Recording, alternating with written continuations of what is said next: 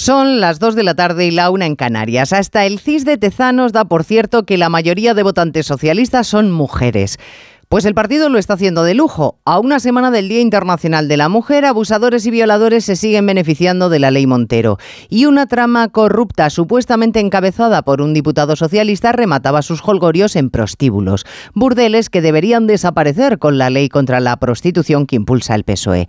Porque la explotación sexual de mujeres es una práctica deleznable, pero no parece que le hicieran ascos los diputados del PSOE que acudían a esos lugares para cerrar contratos.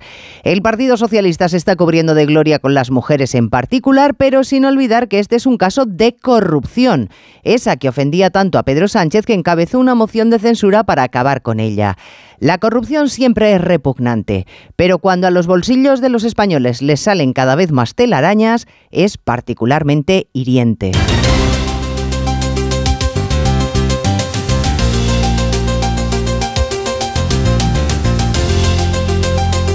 En Onda Cero, Noticias Mediodía. Con Elena Gijón.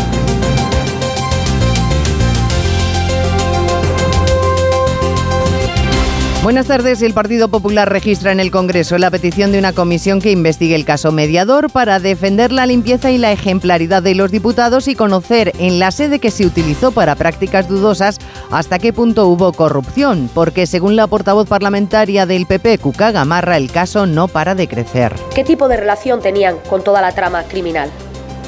Pero cuando eso no se explica y se tapa, evidentemente algo se está ocultando y por tanto al Tito Berni le están saliendo sobrinos políticos de su partido político que lo que buscan es tapar este escándalo mayúsculo que abochorna a toda la sociedad española por la utilización de mujeres prostituidas, por el consumo de drogas y por las mordidas eh, para, para conseguir contratos públicos. No ha querido dar muchas explicaciones el portavoz parlamentario del PSOE, Pachi López, que ha estado en espejo público de Antena 3. Solo fueron a cenar, dice, y saber quiénes eran y qué hicieron no tiene importancia. Por eso no va a dar los nombres, para no ponerles en la diana. ¿Qué más dará? Si no tiene nada que ocultar, porque efectivamente es una cosa... Claro, todo, ahora todo se eleva a una categoría que no es la razonable. Oye, vamos a cenar, pues vamos a cenar. Porque como se decía, algún tertuliano dice, los diputados cenan todos los días, eh, algunas veces se van al hotel y otras, pero otras cenan en grupos. Si se cumplían las restricciones, también se cenaba. En su proverbial maestría para no mojarse, la vicepresidenta Yolanda Díaz dice que ella de responsabilidades no tiene nada que decir porque solo es vicepresidenta y no juez. Pero atención, que ha encontrado una beta para cargar contra PSOE y PP a la vez porque para ella son lo mismo, el bipartidismo. Bueno, pues creo que tienen que ver con una España que genera repulsa, tienen que ver con formas de gobierno del viejo bipartidismo eh, que desafectan a la ciudadanía y que deben de ser expulsadas de la democracia de nuestro país. La ministra de Hacienda María Jesús Montero, número 2 del PSOE, quita hierro a la marcha de Ferrovial de España, defiende que en realidad ya pagaba la mayoría de sus impuestos fuera de nuestro país.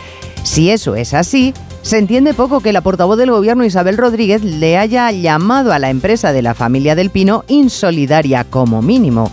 Un error trataba luego de suavizar. Ferrovial es lo que es eh, porque es una empresa que ha nacido y se lo debe todo a este país y creo que esta decisión eh, pues no está en consonancia con el esfuerzo que el país ha hecho en, las eh, inversiones, en, las, en los trabajos que la empresa ha desarrollado en, en España. Hay más noticias de la actualidad y la mañana y vamos a repasarlas en titulares con María Hernández y Paloma de Prada. Tres de cada diez hogares en España han reducido el consumo de fruta y en un 20% se compra ahora más comida preparada. La radiografía de Mafre sobre la cesta de la compra refleja que los hogares con menos ingresos y mayor tamaño sufren más en su dieta el impacto de la escalada de precios. Los funcionarios exigen al Ministerio de Justicia instrucciones claras sobre el cambio registral de sexo a un día de que entre en vigor la ley trans. Denuncian que no están preparados para atender las demandas porque los empleados públicos no han recibido ni formación, ni formularios, ni protocolos. La Fiscalía mantiene la petición de seis años de cárcel y 21 de inhabilitación para la expresidenta del Parlamento catalán, Laura Borràs. El Ministerio Público ha rebajado a la mitad la petición para los otros dos acusados a los que aplica la atenuante de confesión tras su pacto con los fiscales. Grecia decreta tres días de luto oficial por la peor tragedia ferroviaria en una década en la que han muerto al menos 38 personas. La policía ha detenido al jefe de la estación de Larisa, acusado de homicidio involuntario por el choque de dos trenes que circulaban en sentido contrario y que colisionaron frontalmente. Cardenales y obispos tendrán que pagar por los apartamentos en los que viven en el Vaticano. La nueva regulación decretada por el Papa obligará a los miembros de la Curia de Roma a empezar a pagar de su bolsillo los inmuebles que habitan en la Santa Sede, algunos grandes palacios vaticanos. Antena 3 vuelve a ser en febrero cadena líder a varios puntos de distancia de todos sus rivales y suma 16 meses consecutivos de liderazgo. Arrasa en prime time y tiene los informativos líderes y las series y los programas más vistos. A tres media encabeza el liderazgo en televisión y la sexta consigue su mejor mes de la temporada. En cuanto al tiempo, hace mucho que no llueve en Cataluña, lo que ha obligado a imponer restricciones de emergencia a 200 municipios. 6 millones de personas están afectadas. Entre tanto, la borrasca Continúa dejando nevadas en Baleares en el norte del país también nevará, en cotas bajas, aunque las heladas no terminan de remitir, las máximas ganan entre 2 y 3 grados de media. Cristina Rovirosa. Comienza la primavera meteorológica con el mapa tachonado de banderines rojos. Solo se libran de las alertas por nevadas, frío o fuerte oleaje en Canarias, Ceuta y Melilla.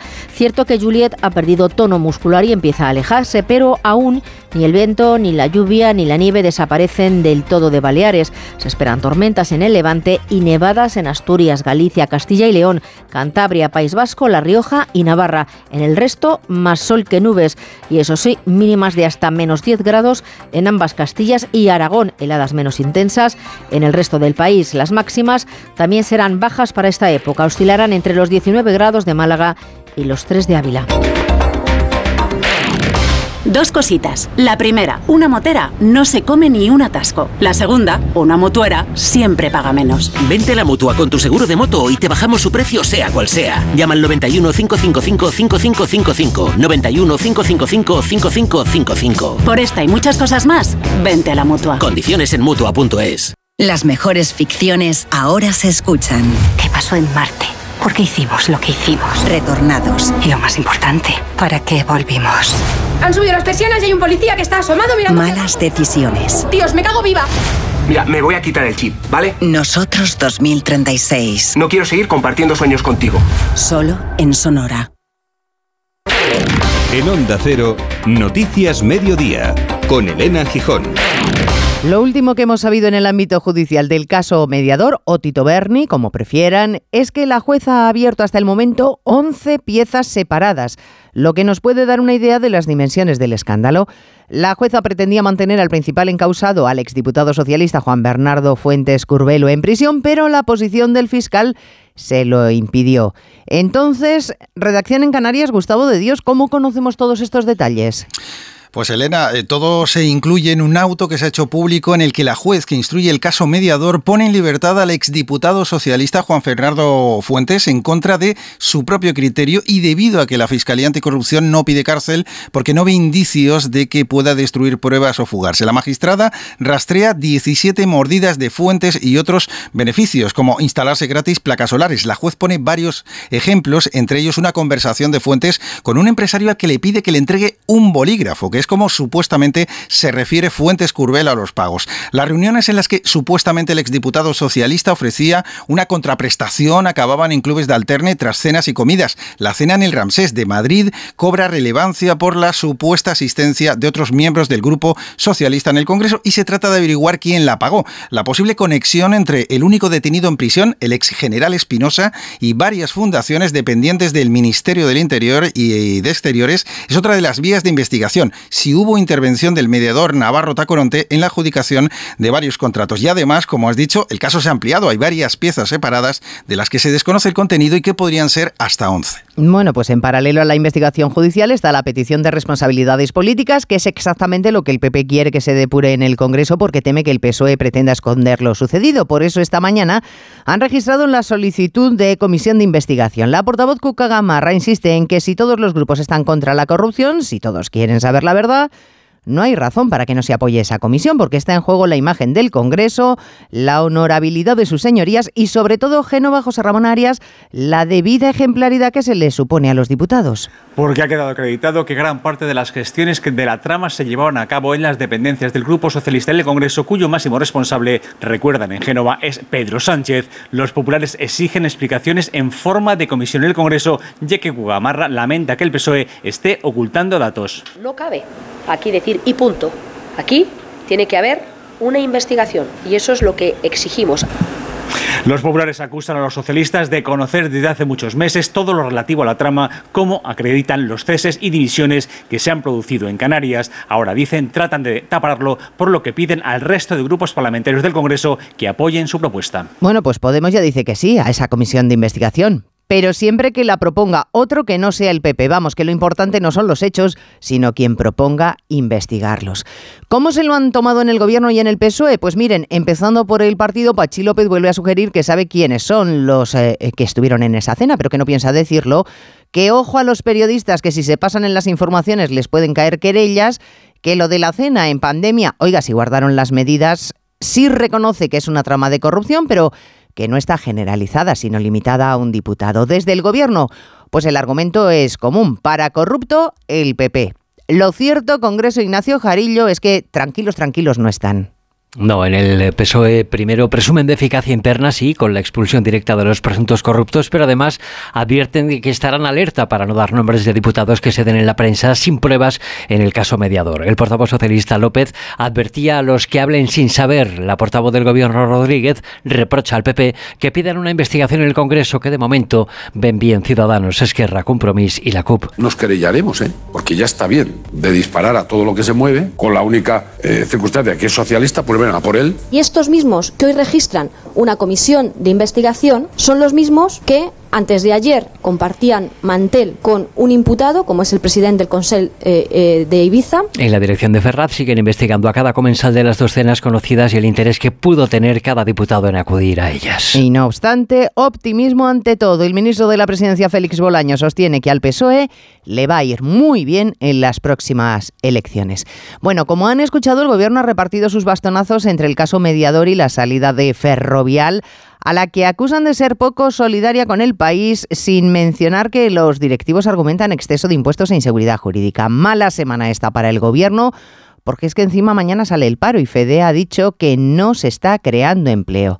Enseguida vamos con todo ello. Noticias Mediodía. A ver esa foto, decir patata. ¡Hijolusa! Es que decir patata es decir hijolusa. Para freír, guisar, asar o hacer al microondas. Entre nuestra gran variedad encontrarás la patata perfecta para tu plato, siempre con la misma calidad. Patatas hijolusa. El reto de comer bien cada día. Si padeces insomnio, estrés o ansiedad por tener muchos préstamos, podemos ayudarte. Llevamos 15 años mejorando la vida a miles de personas como tú.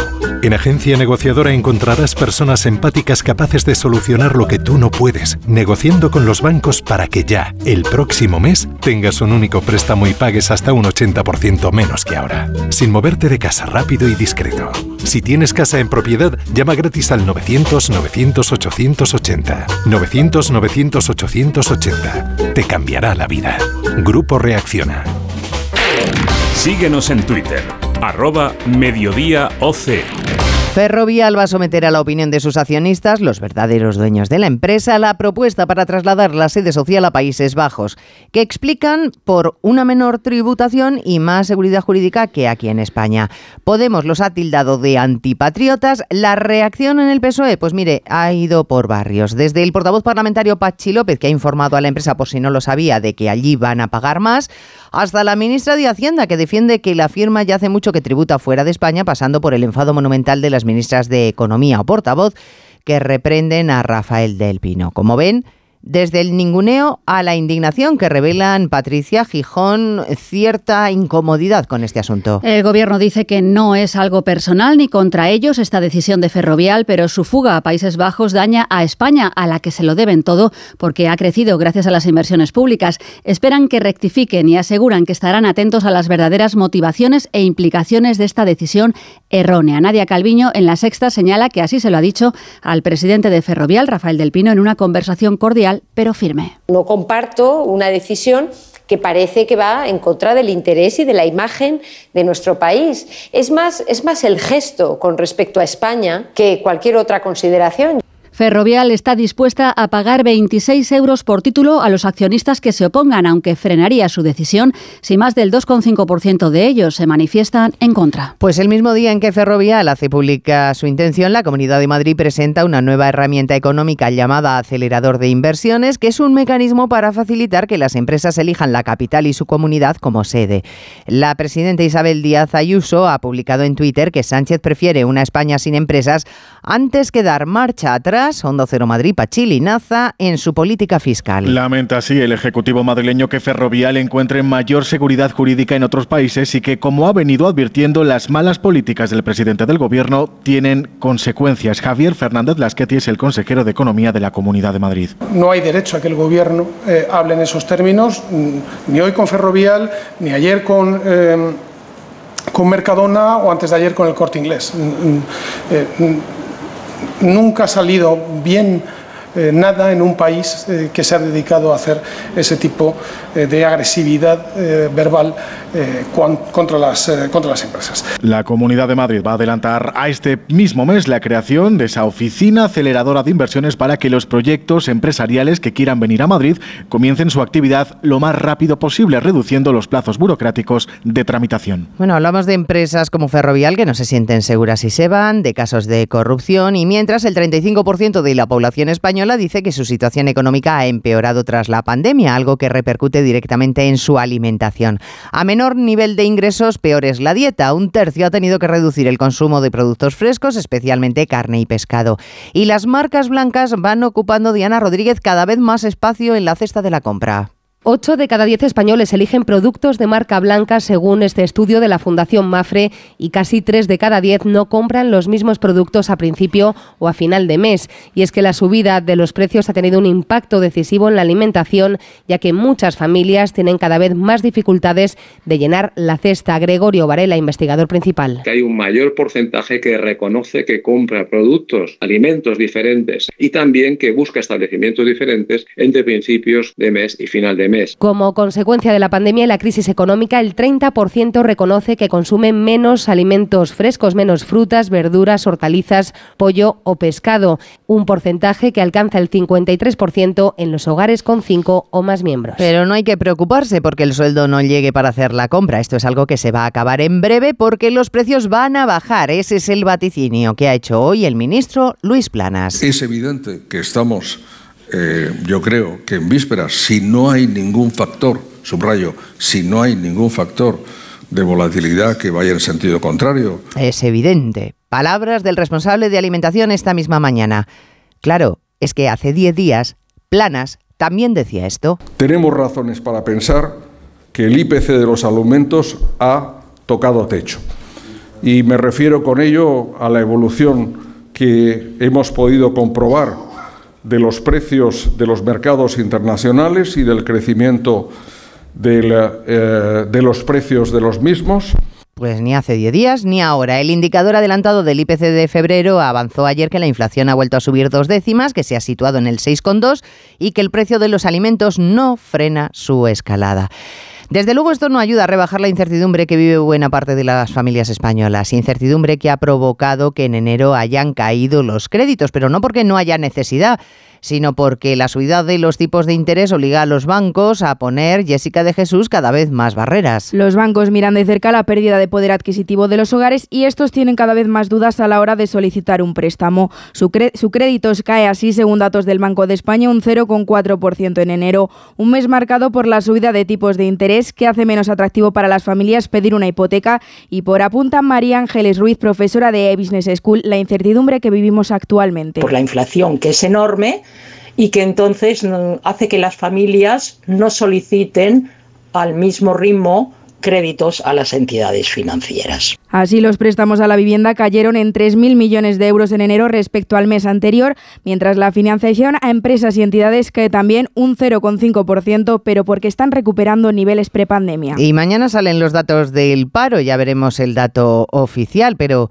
esta mañana FEDEA, la Fundación de Estudios Aplicados, nos ha adelantado que el paro efectivo no ha parado de crecer desde el pasado mes de junio, rozando los 3 millones y medio de desempleados en este momento. Y lo peor es que según el análisis de esta fundación, en la segunda mitad del año pasado, Caridad García no se creó empleo. No, el incremento del número de asalariados compensó la caída de autónomos, pero el crecimiento del contrato fijo discontinuo no se está traduciendo en más afiliación. Además, cae la tasa de permanencia en las empresas entre los contratos inferiores a un año. En FEDEA se preguntan si la reforma laboral ha servido para mejorar la intensidad laboral y el investigador Florentino Felgueroso pide atención especial a quienes trabajan de forma interrumpida. Hay que tener cuidado también con el fijo discontinuo, primero que no son ínfimos, son unos cuantos, no sabemos cuántos, y es el segmento, digamos, el eslabón más débil, aquel en el cual deberíamos insistir más, ¿no? Donde están los más vulnerables. Los investigadores llaman la atención sobre las condiciones salariales y laborales que están ofreciendo las empresas ante un dato revelador del dato demográfico que afrontamos. La mayoría de las comunidades autónomas con ocupados en edad avanzada no logra emplear a suficientes jóvenes para compensar las jubilaciones. Noticias Mediodía. Onda Cero. Descubre una experiencia única en las tiendas porcelanosa. Productos innovadores, diseños exclusivos, espacios vanguardistas. El futuro es ahora y es porcelanosa. Y del 3 al 18 de marzo aprovecha los días porcelanosa con descuentos muy especiales. Porcelanosa. 50 años construyendo historias. Ponle Freno convoca una nueva edición de sus premios que celebran 15 años. Su objetivo es reconocer aquellas iniciativas que hayan contribuido a promover la seguridad vial en nuestro país. Envía tu candidatura antes del 3 de marzo a través de la web ponlefreno.com. Juntos, sí podemos. A3 Media. Llega el descuento directo a Mediamar. Solo del 1 al 4 de marzo tu descuento aumenta a medida que lo hace tu compra. Consigue 25, 60, 120, 200 y hasta 400 euros de ahorro. Ya en tu tienda en mediamar.es y en la app. ¿Quieres dejar de pensar a qué hora pones la lavadora o el lavavajillas? Placas solares de Solideo y olvida las subidas de la luz. Es el momento de hacerlo. Solideo.es Osasuna y Atleti de Bilbao abren hoy las semifinales de la Copa del Rey. Oscar Conde, buenas tardes. Buenas tardes, Elena. Partido de ida que se va a disputar esta noche en el estadio del Sadar y que podremos seguir desde las ocho y media en el radio estadio de Onda Cero. Ya mañana se abrirá la segunda semifinal con ese clásico en el Bernabéu entre Real Madrid y Barcelona. Han hablado hace apenas unos minutos tanto Ancelotti como Xavi Hernández. Puede recuperar el técnico italiano al brasileño Rodrigo. Siguen siendo baja los lesionados Alaba y Mendy. Tampoco pueden contar los blaugranas con Lewandowski, Pedri y Dembélé. La buena noticia, el regreso a la lista de Ansu Fati. Un clásico copero que tras el cabo europeo del Barça y su derrota en Almería da al Real Madrid la opción de asestar otro golpe moral a su eterno rival. Reflexiones de Ancelotti y Xavi. Ahora llega lo bueno, llega el momento importante de la temporada. Yo creo que sí, estoy convencido que podemos ganar algo. Tenemos la gana porque estamos cerca de un título cuando este equipo está cerca de un título, la caldera sube de temperatura. El cagómetro no sé qué es de verdad. El Madrid ha ganado los últimos títulos del año, del año pasado. Creo que es favorito, sinceramente. Me da igual decirlo, es así. Creo que tengo que ser honesto, pero que nosotros tenemos muchas bazas para ganarles y que tenemos la personalidad de los jugadores para, para hacerles daño también. Y hay que seguir compitiendo. El mensaje es que estamos en, un, en una situación idónea para conseguir los títulos. Ahora, que se puede torcer, pues claro, pero para eso estamos, para, para que eso no se tuerza. De vuelta a ese Osasuna, Athletic de Bilbao, que abre hoy las semifinales Coopera. Recordar que los rojillos, gran revelación de la temporada, solo tienen la baja de Rubén Peña, mientras que los vascos, sin Unai Simón, Ander Herrera ni Morcillo, tendrán que esperar hasta última hora para ver cómo evolucionan algunos jugadores tocados como Nico Williams o Geray. Un Athletic que disputa su cuarta semifinal consecutiva ante un Osasuna que llevaba 18 años sin llegar tan lejos. El técnico de los Leones, Ernesto Valverde. Para ambos equipos es una gran oportunidad, desde luego. Ambos equipos tenemos, tenemos ilusión por llegar, siendo una eliminatoria difícil para ambos equipos porque somos dos equipos parejos. Vamos a ver si podemos, podemos pasar y podemos limpiar todo esto que tenemos, las horas que vienen cuando pierdes y podemos ponerlo todo en positivo. Es otra competición, no tiene nada que ver, es el partido de ida, es una semifinal, tenemos que ir a por todo. Mundo del fútbol de luto en las últimas horas por la muerte del exjugador Pelayo Novo a los 32 años de edad al ser arrollado por un tren en su Oviedo natal. El asturiano se retiró en 2018 tras sufrir un grave accidente que le dejó graves lesiones medulares. Hoy hemos conocido también otra triste noticia, el fallecimiento de la leyenda francesa Jazz Fontaine a los 89 años. El atacante galo sigue siendo el máximo goleador de un mundial con esos 13 tantos que logró en la Copa del Mundo de 1958. En tenis, las lesiones siguen castigando tanto a Nadal como a Alcaraz. El murciano causa baja para el abierto de Acapulco por una distensión en los isquios, le va a hacer estar una semana fuera de las eh, pistas, llegará muy justo al Masters 1000 de Indian Wells que arranca el próximo día 8, no estará en ese torneo californiano Rafa Nadal por la lesión en el psoas izquierdo que sufrió en enero, en enero, el Balear también ha renunciado al abierto de Miami y no volverá hasta la temporada de tierra en abril con el Masters de Monte Carlo, un parón que podría provocar que Nadal saliese del top 10 mundial por primera vez desde 2005 y además en la NBA los Raptors han decidido cortar a Juancho Hernán Gómez, el jugador español, es ahora mismo agente libre. Ponle Freno convoca una nueva edición de sus premios que celebran 15 años. Su objetivo es reconocer aquellas iniciativas que hayan contribuido a promover la seguridad vial en nuestro país. Envía tu candidatura antes del 3 de marzo a través de la web ponlefreno.com.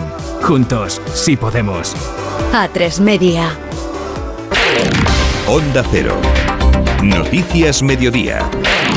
Mañana entra en vigor la ley trans, según la cual a partir de los 16 años se puede solicitar la autodeterminación de género. ¿Pero cómo? Porque a 24 horas de la entrada en vigor de la norma los funcionarios no saben cuál es el protocolo, así que piden instrucciones precisas Mercedes Pascua al Ministerio de Justicia. Sí, para poder afrontar lo que dicta esta ley que consideran compleja y para la que aseguran no están preparados. Según el sindicato CESIF, que es mayoritario entre los funcionarios de justicia, necesitan instrucciones claras para atender a los ciudadanos y los formularios. Es lo que exigen directamente al Ministerio de Pilar Job. Javier Jordán, presidente de CESI Justicia. Lo que le estamos exigiendo al Ministerio de Justicia es que imparta instrucciones claras, que facilite esos formularios y que facilite también la información a los eh, empleados y empleadas públicas de los registros civiles para que puedan prestar el servicio público de manera correcta y aplicar la ley trans de manera correcta. En 2022, según los datos de información de los registros, 1.306 personas modificaron su sexo, una cifra que multiplica por cuatro la de hace una década. El conflicto de la sanidad sigue abierto. En Madrid hoy se suman los médicos de atención hospitalaria, un problema generalizado en todo el país, según la Organización Médica Colegial que sugiere un pacto de Estado en el que la institución Belén Gómez del Pino se ofrece a mediar y a generar espacios de diálogo que hagan posible sostener el Sistema Nacional de Salud por encima de los múltiples conflictos laborales que, según Tomás Cobo, tienen su origen en el hartazgo de los profesionales por las condiciones laborales. El 50% de los médicos tienen contratos precarios y por el deterioro progresivo de la profesión. Si a esto le sumamos la pandemia, que las agresiones van en aumento, los médicos en este momento en España estamos agotados. En especialidades en las que incide más es en la atención primaria. Sostiene la Organización Médica Colegial que no no existe un solo conflicto médico y por tanto no es justo hablar de un ministro o de un presidente regional, sino del conjunto del Estado con sus 17 modelos sanitarios, tantos como comunidades autónomas. Grecia ha decretado tres días de luto por la muerte de al menos 40 personas y otras 80 heridas en un choque de trenes. Nos caímos. El fuego nos rodeó, estaba junto a nosotros. Este hombre vio un agujero, una salida, y por ahí pudimos salir y escapar de donde estábamos. Es el testimonio de uno de los supervivientes del mayor accidente ferroviario en la historia de Grecia. Los trenes cubrían el trayecto Atenas-Salónica y acabaron circulando a gran velocidad por la misma vía. Se apunta a un error humano como causa del siniestro. Y hoy comienza la primavera en el calendario de Ucrania. El gobierno del país se felicita eh, por haber sobrevivido y haber resistido al terrorismo de invierno de Putin. Es cierto que lo peor ahora mismo está en la ciudad de Bakhmut, sometida a una fuerte, de a una fuerte presión, porque la situación corresponsal Xavi Colás es muy complicada. Ucrania sigue resistiendo mientras Rusia confía en un desgaste gradual. Las fuerzas rusas continúan con sus ataques contra Bakhmut, tratando de rodear esta pequeña ciudad del este de Ucrania y lograr así su primera gran victoria en más de medio año. Se suceden algunos de los combates más sangrientos de la guerra y mientras Putin, fortificado en el poder con propaganda y leyes represoras, ha preparado al país para un escenario de una guerra larga. El Ministerio de Defensa de Rusia ha asegurado hoy que sus fuerzas han repelido lo que han descrito como un ataque masivo de drones en Crimea por parte de las fuerzas ucranianas, aunque han puntualizado que no ha habido que lamentar víctimas. Y otros apuntes de internacional. Se siguen actualizando los datos de víctimas de los terremotos del pasado 6 de febrero. Más de 45.000 fallecidos en territorio turco, a los que hay que sumar otros 6.000 en la vecina Siria. En Calabria, el Palacio de Deportes de Crotone acoge la capilla ardiente de los fallecidos en el naufragio de una barcaza con 200 inmigrantes a bordo. Los cadáveres recuperados ascienden a 67. Y la tragedia de la inmigración que se escribe también hoy en Bulgaria, donde la policía ha interceptado cerca de la frontera con Serbia un camión con 26 refugiados afganos con síntomas de deshidratación e hipotermia. Segundo vehículo cargado de personas sin papeles que se descubre en Bulgaria en menos de dos semanas. En el primer caso iban 52 ciudadanos afganos, 18 habían muerto por asfixia.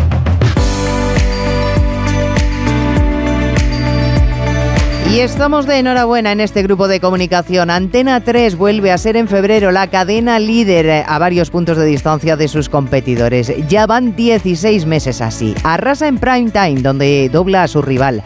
Tiene los informativos líderes, los programas más vistos, las series más seguidas, lo tiene todo.